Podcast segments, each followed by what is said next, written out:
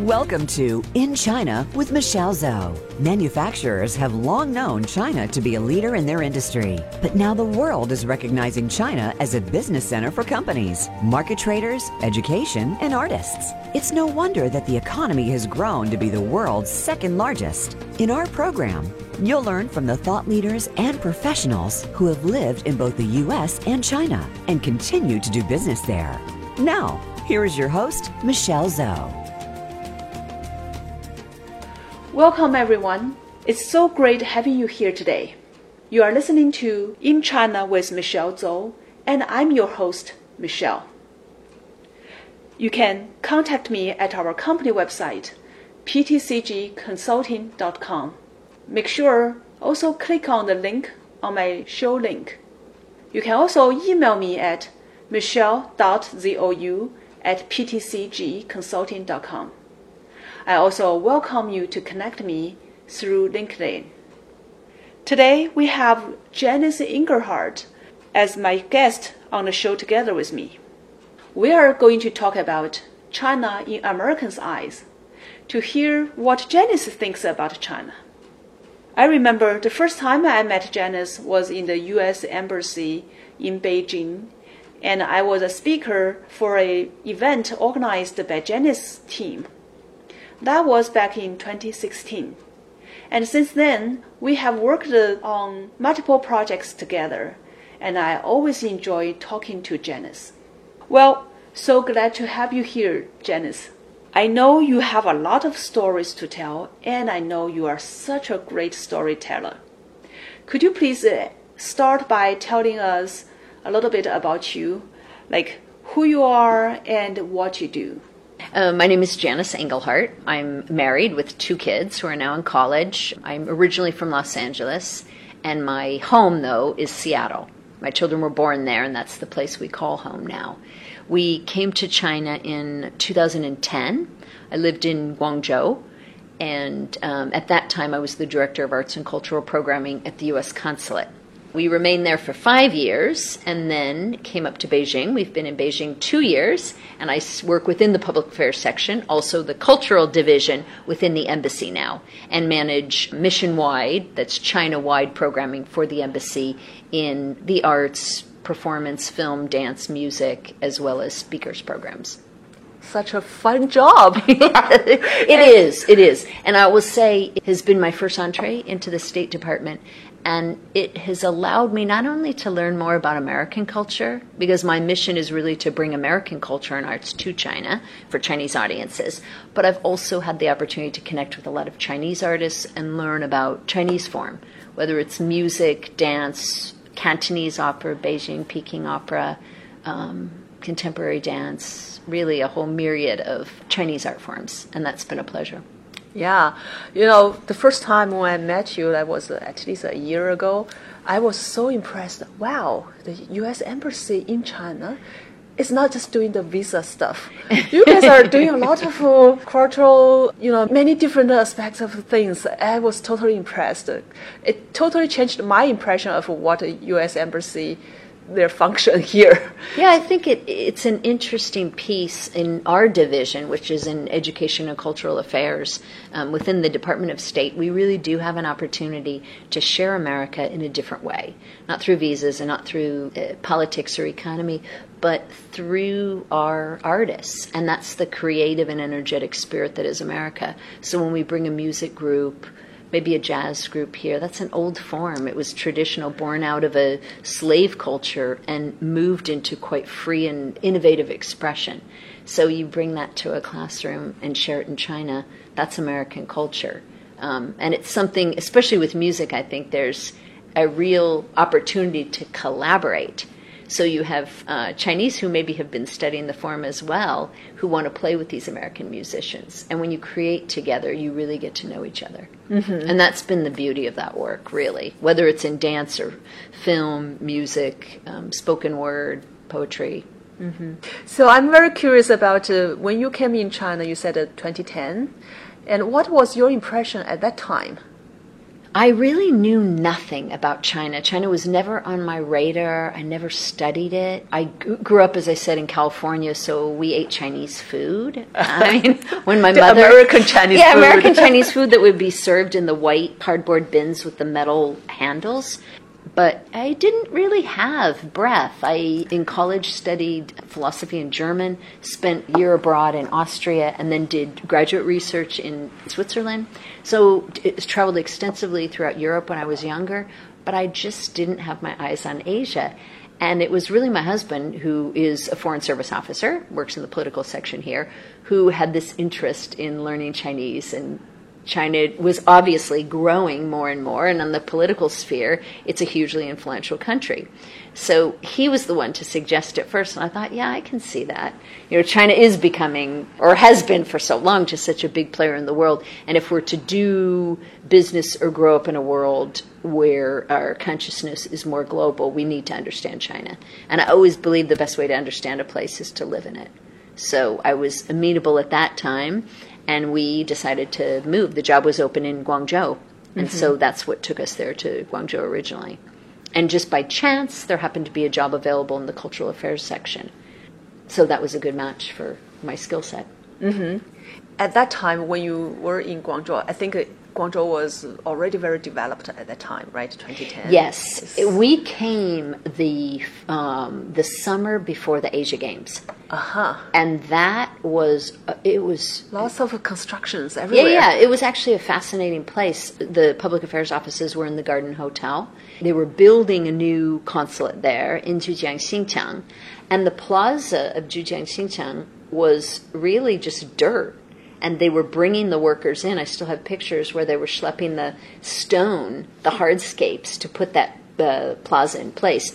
The um, provincial museum had just been built that summer, and the new opera house, a Zaha Hadid building that is gorgeous, was just put in there. So they were really changing the face of the new commercial district of Guangzhou, and it happened to be the embassy or the consulate has this real estate, and they were able to land there.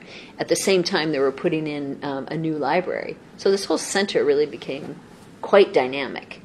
Um, and that really all came up in 2010, and then the Asia Games um, brought much, a lot of resurfacing of streets and a lot of park management and just a lot of beautification of the city. While I was there, I think four new subway lines were installed. Mm-hmm. In my home of Seattle, I think maybe two stops were open. so that's exemplary, really, of this fast pace of growth is hugely impressive. I mean, what China has done overall in its development, but I think what we witnessed in Guangzhou was really phenomenal. So you saw that new area, the new city. Yeah, the new, yes, yes, yes, yes. Well, I was there. Uh, I think a couple of months ago. I was very impressed. I took some pictures and posted on my social media. I say, "This is China. It's full of wealth. It's yes. everywhere, right? You see that area. Yeah." Yeah, and even at the south end of the river, there's a new Canton Tower. Well, that also that came up and was opened that the summer before the Asia Games. Mm-hmm. So it's sort of its iconic building. Every city wants its their own iconic building, and for Guangzhou, it's the Canton Tower. Right, that's the one. Yeah. So if you tell people who haven't been to China in their life yet, how do you describe China to them? It's a good question because I think China defies one's ability to to describe it because it's so much, right? I mean, with 5,000 years of history, you have a richness to the place that is almost unimaginable for people like me who come from a new country, mm-hmm. you know, a few hundred years ago from America. So there is still, you can walk through those hutongs in Beijing or the um, medicine market in Guangzhou near Shamian Island, where you just feel a sense of history and place that is really no part of the accelerated life that mm-hmm. is Guangzhou or that is China. Um, and at the same time, you can go down to the, the Zhujiang Xincheng portion of Guangzhou or go into the central district of Beijing and you're seeing these magnificent tall buildings, you're seeing big hotels, all these five star hotels, and a city that could be international city that is as dynamic as any other. I mean, mm-hmm. it sometimes just reminds me of you know, New York. So it's a little bit of everything. It's the old, it's the new, and it's all the in between. 5,000 years yes, right. from then to now. It's everything. So, what kind of opportunities do you see in China? With this long history and with this uh, vast land and with this uh, fast pace, right, right, growing. right. I think, I guess one of the things that I really love about China, it's flexibility, and by that I mean, um, people are actually quite flexible and willing to work with whatever presents itself. So, for example, I work in the arts. So, if I had an event, or maybe I knew of an artist coming, and I wanted to match that artist mm-hmm. with a Chinese traditional musician, maybe an erhu player or a guzheng player, then I just simply call some people that I know, or that maybe someone from the conservatory or the Academy of Music, and I would say, you know, do you have a guzheng player who is willing to play with my visiting trombonist or my visiting saxophonist? They would find someone for me, and they would say, "Oh yeah, of course. Okay, where do you, blah, blah, blah, where do you want them?" And someone would just maybe show up in a half hour. There's a Wow. spontaneity to the living uh-huh. that is so different than what you find in in the states like for mo and i think it's hard for americans too when they come here. Sometimes there's used to be planning programs in advance. They're used to setting up appointments two or three weeks in advance. Right. but here sometimes you just don't know exactly what's going to happen until the last minute. And on one hand it can be incredibly frustrating. But the longer i'm here the more i appreciate that mentality because i don't feel you could see how life progresses. And on that Thursday night at six o'clock, when you want to do something, you have the flexibility to engage or not engage. And it kind of depends on your mood at the time. So I sort of like the way that, I guess, that patterning works. and that also speaks to the point you made earlier the fast pace, the growth. Right. Yeah, because everything moving so fast uh, from the infrastructure you described, how you see the Well, new city right. grew up in like a couple of years, everything changed. Yeah, Right. to and maybe people's life, um, the work, uh, everything's changing or moving so fast. Yeah. Right. And sometimes that's difficult. I mean, you don't always want to be on the treadmill, but I may not be so articulate about this because I think I'm still trying to work it out to be able to really name this feeling or name this phenomena that is flexibility in motion. And it's it may even sound a little bit new agey, but I feel that there's a respect for the energetics of what's happening in a moment and people come together when there's energy and meaning in an encounter. And if it's not working or if it's not purposeful, it doesn't happen.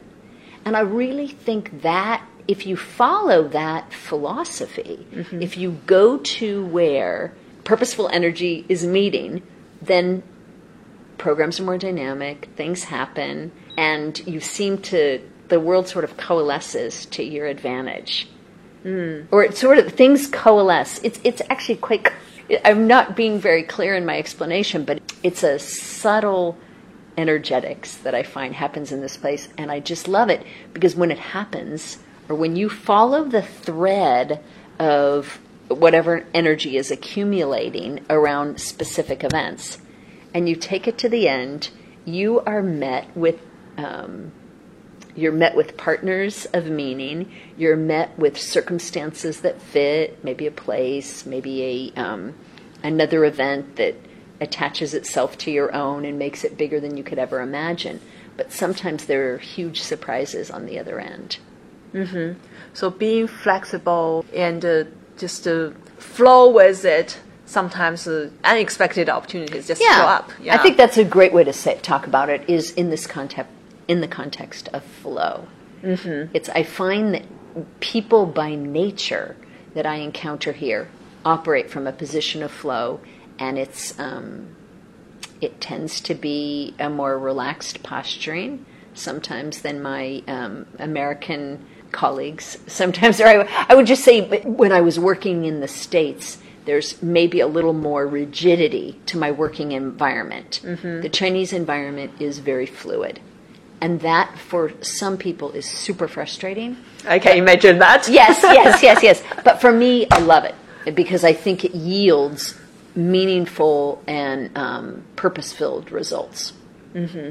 Yeah, that's a very unique point because I haven't seen it through this way. When you mention it, yes, totally makes sense to me. You see things from a different angle because I grew up here, right? That's just part of me. Right. As you mentioned, uh, Chinese looks like they can, you know, handle things in the last minute and they can change and they can be very flexible. they can get it- things done. but it's not i think we make the mistake and i did the same thing when i first came here you make the mistake of thinking it's reckless we think it's reckless and no planning and there's lack of eh, purpose or intention in this method of organization but in reality, it's not that at all. And it's actually, things come together like that. There's not a lot of time wasted planning an event a month before it begins because you really don't know what is going to be happening in the world the week that that event is scheduled to happen. And so they don't waste the time. Like, because they know at the last minute you're going to have to change things because so and so isn't going to be around, or maybe there's going to be, I don't know, some other event that layers itself in the company of your intended event. Mm-hmm. So you really need to just wait for it, and then you fill your time doing things that are in your immediate. More urgent right now, right? Yeah, yeah, yeah. Yeah. Mm-hmm. So I think my method of working has changed since I've been here. It would be curious if I went back to the states how I You, would you do may that. have a Yeah. culture shock Yeah, when you go back. I do remember though when I go back that oh yes, if I'm dealing with Americans, then you really do have to make appointments with them much in advance. you can't or just I would by. right, I would feel a little guilty calling them a few days before and saying, "Oh, can you, you know, meet me for this event or whatever." If you summarize what you really uh, like about China or Chinese, what would some words come up to your mind? Broadly, I would say culture. I really appreciate Chinese traditional culture. I appreciate the respect for ancestors and family that is carried with everyone I know. I love to see grandparents engaging with their grandkids in ways that I didn't experience in my life. With my grandparents, nor did my children know their grandparents in the way so many Chinese families are connected. I love their sincere respect for the arts, their love of painting, their connection with the earth, the Tao Te Ching, the I Ching, both speak to this important human earth connection that I think is a philosophy more beautiful than most. I very much philosophically and theologically connect with the Chinese way of viewing the world in that way. I also appreciate their way of looking at the human body a more systems approach, allopathic and Western medicine, have divided the body up and often take a, a problem centered look at it. Whereas I think the Chinese, through the meridians, through the acupressure points, acupuncture points, are looking more holistically of how the both the both the nervous well uh, yeah the chi certainly but the nervous system the anatomical system mm-hmm. relates to one another and how that influences chi. Mm-hmm. Because we are all the whole world is energetics. And Yeah. that in the chinese way of looking at the human body at health at medicine they get that. Mm. And i think that is a huge place where the westerners could benefit I mean, they would a huge place where they would gain much, and I think there's a, a real respect for Chinese medicine in the U.S. now. I think it is in other countries as well. I know several uh, Chinese doctors who live in Germany now, but um, I think they, um, even if you were to go to a massage therapist in the U.S., they would be conscious of qi, of meridian movement, Yes. of that sort of thing. Yeah, it's not very easy to understand the Chinese medicine, their theory, because it's not uh, easy to scientifically uh, prove. Right, right. You can't see, oh, there's a problem here, or how these things go through. And yeah, I come from a background in public health, and we talk about a pound, an ounce of prevention is worth a pound Yes. of cure. And I think the Chinese way is all about prevention, maintaining a healthy body that is in balance, that is has both aspects of yin and yang, and then uh, living from that healthy posture forward. So it's not just looking for um, illness and treating illness, but maintaining health and balance. Yep. So that's the traditional part you like about China. Yes, that's my. yeah. And and did I say food? I mean, that's Oh. probably the best. Food, tea, qigong. Uh Yeah. Uh-huh. And uh, what about this new China that you have seen is growing in the past uh, seven years now? Yes, yes, yes. Well, I think there is something about. There's a little nostalgia the foreigner feels for the old China, for the old hutongs, the old classy places. And I think we come to, or I came to China with the hope of seeing those little alleyways, things that are so different than things that I know in the US. So where did you hear th- all those things before you came here? Just seeing them in movies or, or seeing pictures. So that, you- that was your impression about China. That was my impression. uh, of Certainly. China before you came here. Yes, yes. That's what you you- expect to see at that time. and of course, you know that the China is becoming more and more developed, and certainly the construction is new. Can I ask you a question? Yes, uh, yes. About um, how, just based on your understanding of yourself before you came to China, Yeah. or through your conversations with your friends, what is uh, China in normal Americans' eyes? What I mean normal is the people who have never been here. Yeah. How would they talk about China when they think about China?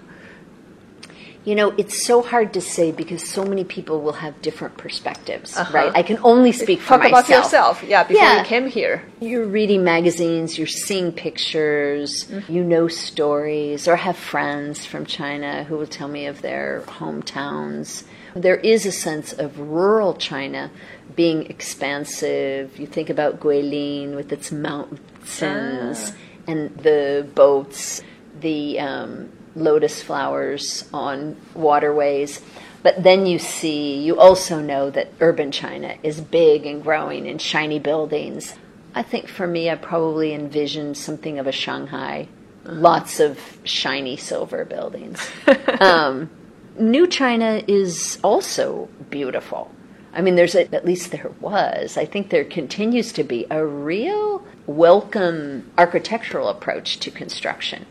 And I have heard that many Western firms were um, finding great opportunity in China because the architects were given license to design buildings that they wanted. I mean, you think about the CCTV building here in Beijing, the uh, Zaha Hadid's Opera House in Guangzhou, the Canton Tower. Yeah, it's Um, all designed by foreigners. they're all foreign architects. Right. Rocco and Associates, who did the Provincial Museum, are a group of Hong Kong architects. Just a beautiful building. So there was just a lot of, yeah, opportunity to think through the built landscape in different ways. And one of the values of having a centralized system of government is that you can control your growth. So when you're looking at your planning, there in Guangzhou, like I said, four new subway subway lines came up in my while I was there. So you these cities are growing in Beijing. The cities keep growing out by the rings, but you have arteries of subways that will actually move people that can manage populations. You have so much rural growth, so many people moving from the rural landscape into the cities. You've got to be able to manage that. How are people going to move around? We can't certainly, you know, cars since 1986 or so. The number of cars on the road has you know, like I don't know exploded. Right? There's millions more than there were And at that traffic, time. I think traffic probably- everywhere now. yeah, but think of what the problem would be like if you didn't have a subway system. Mm-hmm. And we Oh, it see that in- horrible. right in Seattle. We have a very poor set. We have no. Well, we have one line going from the airport to Northgate. I think Right. it goes through the U one. Uh-huh. district. One line, but we're not going to be able to move people, and that is a huge challenge for the the city of Seattle right now because there's so much growth going on with new business, new construction. Um, Amazon wanted to bring in like 30,000 new workers, but where are they going to live and how are they going to move? So it's impressive, really, to see how well China has done with its ability to manage the masses of people that live in this um, in their cities and in their provinces. Yeah, the central government is very powerful. that's true. That's true. Yeah, when uh, Chinese government wants to do something, they can just get it done really quickly and uh, just uh, you know forcefully Yes, get it done. yes, yes, Yeah. yes. Well, I also want to ask a little thing more private. Oh, about sure. you- yeah, about your uh, kids and their education. Mm-hmm. Because I know your kids are were educated in China versus uh, you know in the U.S. right? And you decided to have them educated in China. Mm-hmm. Um, from your experience, what is the benefit of doing that, and how did you make that decision? Mm-hmm. When we moved to Guangzhou, my daughter was in sixth grade and my son was in eighth grade. My son would graduate from high school in Guangzhou, and then my daughter finished her schooling in Guangzhou sophomore year of high school, and then she graduated from high school last year from Beijing. They went to international schools, students without Chinese passports, but many of these students, their parents are Chinese. They just maybe were born outside of China. So that's what allowed them to go to these schools. But I found, and my kids were the ones that really wanted to stay. They, one, enjoyed learning Chinese. And because you know, for a foreigner, it takes so much to learn the language, it was valuable to commit the number of years to it so they could make some progress mm-hmm. and stick with it. I think academically, there was a peer culture that encouraged learning. Mm. There was certainly there's a lot of pressure placed, and I don't think that that is a quality of education that I necessarily endorse. All the pressure, all the tutors, all of this, but my kids were always working hard. And I think there was never anything that suggested that they should do otherwise. They still played sports, they performed in school plays, they had a very rich life outside of the classroom, but there was always a commitment to academics. And um, I think that has served them incredibly well. And I would also say that even just li- as teenagers, so from sixth grade, junior high through high school, they were that was a period of time where they were becoming independent.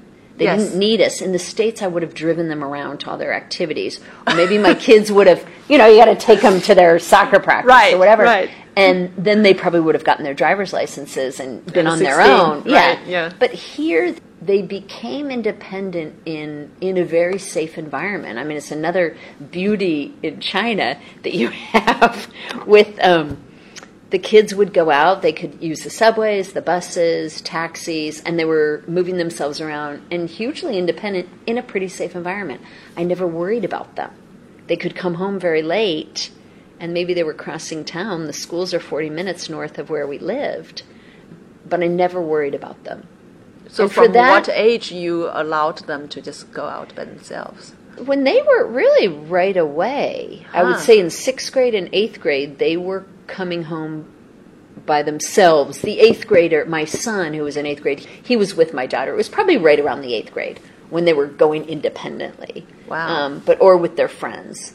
I just feel incredibly safe Yes. in China, and that is something that is um, cannot be underestimated. It's really a comfortable environment. And when my daughter was writing her school essays, I learned a lot about her perception of China. She was sharing just her life. We were uh-huh. trying to be as honest as possible, but she, I think, in two separate essays, she talked about transportation.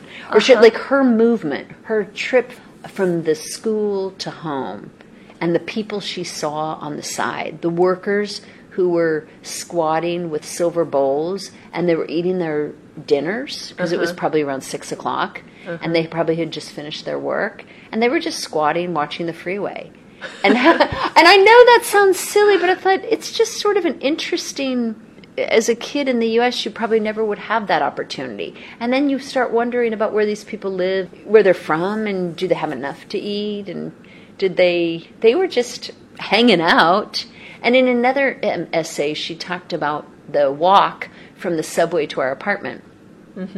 And then, in order to get there, the people she had to pass, the people selling fruit, the man who was uh, parking cars with an orange vest on the side of the road, or the the people who collect the food scraps from the garbage behind a series of restaurants that's right near our apartment. And again, she talked about it in great detail. These were just pieces, snapshots from her life that she was trying to share mm-hmm. um, to the college administrators. But I think it was something that I sort of took for granted that just those very little snapshots of a life that are so different than what she would have experienced or still experiences in her school environment now or when we're walking on the streets of Seattle, it made an impression. And it made a deep impression because it came with great detail. And I think that's also part of New China. Whether it's someone parking cars or all the new uh, mobikes on the road and oh, being able Mobikes. to right, and being able to use those to travel from place to place. It's part of that quick culture. You can take a subway somewhere, grab your mobike, drop it off, and be at your lunch. You know, yeah, in, in a the, flash. That's the shared um, public uh, bike. Yeah, yeah, yeah, yeah. You pay nothing almost. Uh, then you can just take it from here to the other place. You drop it, then you don't need to worry about it. Yeah. Right, right, mm-hmm. right. Mm-hmm. Yeah, but I guess in terms of education, I think it's really been academically, they were always pushed to achieve, but not in a crazy way because it was quite balanced. They were active in sports, they were able to travel all over the place. Mm-hmm. Huge opportunity there. And then just the environment around the school, like the city environment, their weekends, their evenings, it was really rich. And I think it's just good to be a minority sometimes in another country because you, you really get a sense for what it's like to be different. And then you imagine, well, in the US, what it would be like to maybe look different than the dominant culture. And I think it breeds sensitivity in people. Mm-hmm. Now they are in the US for yeah, college right. now. Mm-hmm. Yeah. I'm just wondering what's their future, what's their plan about their future? Where are they going to live? Oh, they, yeah. Do they miss China? Who knows? well, I think they really miss the food. they, because as soon as my kids, well, my daughter just left, but with my son, as soon as he lands, we have to go to his favorite dumpling place. dumpling. And then he plans all of his meals. I think he really, they miss that, and they miss the flexibility or the, the easiness of living.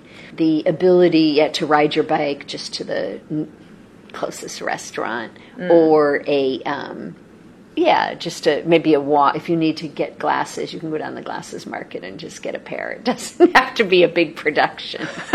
Things just seem a little bit easier. Uh-huh. So they will, as long as we're here, they will continue to come back, I think, for holidays and then or just for the winter break and then for summer. And my daughter, she will come back also for the winter break and for the summer.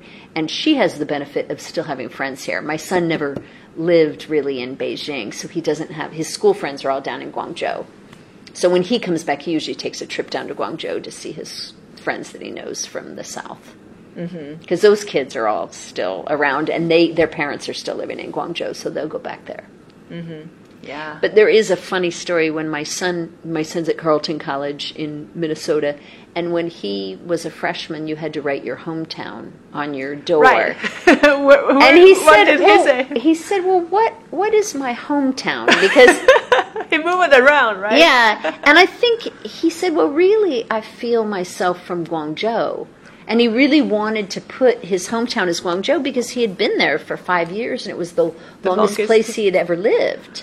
And even Seattle, we go back there every year, and we've always tried to impose a connection to that place.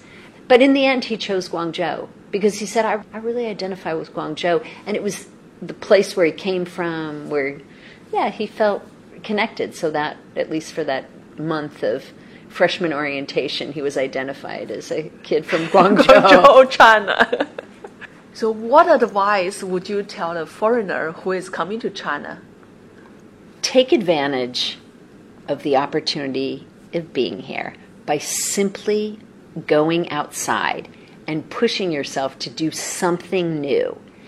Because in China, there's always something unexpected. The streets are beaming with life, There may be someone who's cooking noodles at night and the steam is coming from their bowl and there's just a beautiful meal to be had. Or you might walk through a hutong and there's a little alley door and a beautiful restaurant behind there that you never knew existed. So it really doesn't take much to stimulate our senses. The city is so big, at least with Beijing, but this could be anywhere. It could be in the province, in the rural lands, in any of the cities, second, third, fourth tier cities. You will always find some surprise. And it's and you learn more about yourself, you interact with something new, and it's um, a really exciting place. I know you are a writer. Are you writing a book? Because the way you describe this, I'm, I'm like seeing all these pictures. And it's so vivid. It's just coming out, right? Mm. So are you writing a book about your experience in China or your what you told me about? we'll see. I always write. I am a writer. That's the way I process my reality. So if it forms itself as a book or a series of short stories, um, I'll be sure and let you know. sure. Janice, you are an expert in the artist side, right? You do all these cultural programs uh, in China. So, what kind of opportunities you would describe when you are here looking at China mm-hmm. to our American artists? So they get a little bit more information about China mm-hmm, mm-hmm. for their field. Yeah, of course. I think understanding the Chinese market certainly is, is helpful. Understanding how China works is helpful before planning any trip. For the State Department, just practically speaking, we work within the Education Cultural Affairs Bureau. And if you were to go on the Education Cultural Affairs Bureau website, you would find several programs that are set up to bring musicians, American music abroad, filmmakers, American Film Showcase, dancers, American Dance Abroad, there is a sometimes a spoken word program that is funded by the U.S. government, and people audition for these programs, and then the State Department sends them basically as ambassadors. I mean, in the days of, of early jazz, Dizzy Gillespie was traveling around the world as a jazz ambassador, basically sharing American culture. So, in the spirit of that, the U.S. government funds American artists to come to China or other countries around the world then specifically with Mission China, we have over the years received many requests from artists, how can you support us? And it's a little different because in China, the Chinese government really does facilitate work for their artists. The Ministry of Culture will take their artists abroad to share Chinese culture abroad. We don't have a Ministry of Culture, and we don't have quite the same level of resources. But we do fund in China our arts and culture programming through a grant. And that is um, made available through the embassy in Beijing. A notice of funding opportunity is released in December, and then uh, proposals are submitted based on what is identified as our top priorities. People can respond to that and present their ideas. And then we divide monies that are available to artists, musicians, dancers, whoever mm-hmm. um, to do their programming. Mm. Through your experience here, uh, you may have attended and hosted or observed a lot of uh, events, mm-hmm. cultural related. So, what's your impression about the Chinese audience, their attitude, their thoughts of this foreign American cultural stuff? Yeah, I think in general people are very receptive. I would also add, in with respect to your previous question, that much connection is made at the subnational level in China. So provinces are connecting with states and cities are connecting with cities. Chinese value the city to city relationships, the sister city relationships, the provincial level relationships, and those partners. And oftentimes I've seen hugely successful cultural programs that are tied to those relationships. So, for example, um, it's Fuzhou, I believe, is sister city to mm-hmm. Tacoma. Ah, and yes. oftentimes, out of that relationship, certainly has come commerce and trade and interaction, but there's also been some cultural exchange programs brought on there. Nanning in Guangxi province has sister city to, I believe it's Columbus. It's a city in, in Ohio. And they too have been able to, over many, many years, have built these relationships where they're sending mid level city officials to Ohio. Ohio sends their officials, and they do all of this exchange. And at the same time, they provide opportunities for their universities, maybe choirs, musical groups, theater groups, and such to exchange. So that's another way. If someone knows, contacts their local or city government and finds out who their sister city relationship is in China, that might be useful. Mm-hmm. Any programs that you see very successful? Can you describe the events? I would say there was performance or whatever. Yeah, I, uh, the I remember out of Montana there was a ballet group out of Montana, and I remember that they had established very solid working relationships with a group also in Nanning and Guangxi, and they were also helping this this group to come to Montana to do some programming there. So it's really about an exchange so the, and I think that's really where it works well, where you spend enough time developing relationships so that you support the um, the Chinese partner and the Chinese partner supports you. So you provide home for them when they come to the U.S. or opportunities, and at the same time you they provide support. We've worked for a long time out of Kansas. A gentleman by the name of Wu Xinkun, who is a sculptor who found his home. He's Chinese American from Shunde in Guangdong province, but he has an established sort of sculpture studio and garden. He has set up a Chinese garden in his home outside of Kansas City. Mm-hmm. And he's been able to bring quite a few Chinese artists over there. And at the same time, he's worked with the Oil Painters of America and other sculptors from all across America to bring them to China to do various tours. So that's oftentimes it's really in these personal relationships that are built maybe out of geographical relationships, and then both sides are sharing opportunities, both in the US and in China. Mm-hmm. So I think we have to really get away from the, that idea that these single programs, the US just sending someone to China or China sending someone to the US, is really going to yield anything, yield any collaboration or friendship for the long term. It's about those enduring relationships that are formed when people work together or they create together. If an artist who is interested in, or a group of artists who are interested in coming to China, because the huge opportunity, huge market here, um, where do they start? What's your advice to them? Well, someone actually from the Ministry of Culture just told me today is they can contact the Chinese consulate or the Chinese embassy in the U.S to see if that's what someone from the Ministry of Culture said to me, and I asked the same question. It's certainly one channel. I would mm-hmm. have them try many channels. They can do that. They can go on the ECA, Education Cultural Affairs Bureau's website, and see if that's that's competitive programming. And they can check in with their local governments to find out what kind of relationships exist. It may be that their city has a long-standing relationship with a smaller, maybe a third tier city in a province that rarely gets American culture. Beijing is saturated with it. They have a lot of Western culture that comes through. The big cities, Beijing, Guangzhou, Shanghai, are saturated with Western art or uh, Western cultural influences. But I think it's those second and third tier cities that would really benefit. And people have told me over the years, in fact, even in Guangzhou, um, but in other places like Foshan, they have these large scale, these very large theaters or music houses, and they really want to bring programming. They just don't have it. So exposure to programming. If you set up a tour to China, you probably want to try and pay visits to these big theaters.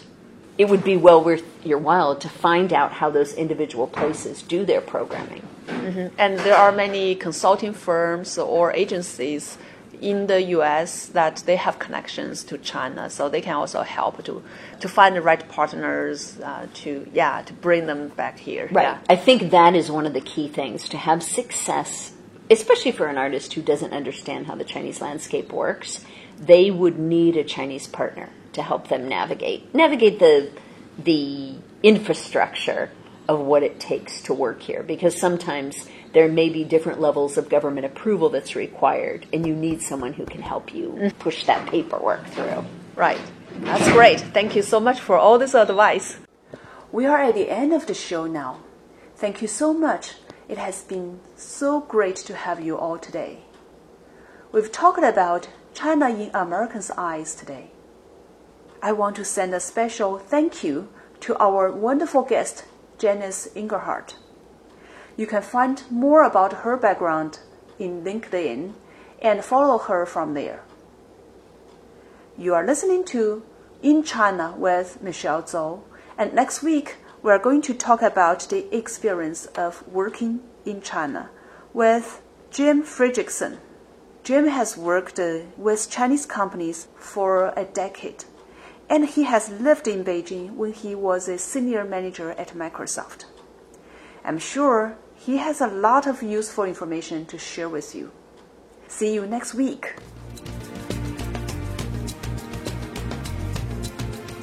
Thank you for tuning into In China with Michelle Zou. Please join us for another edition next Thursday at 7 p.m. Eastern Time and 4 p.m. Pacific Time on the VoiceAmerica Business Channel. We'll talk again next week.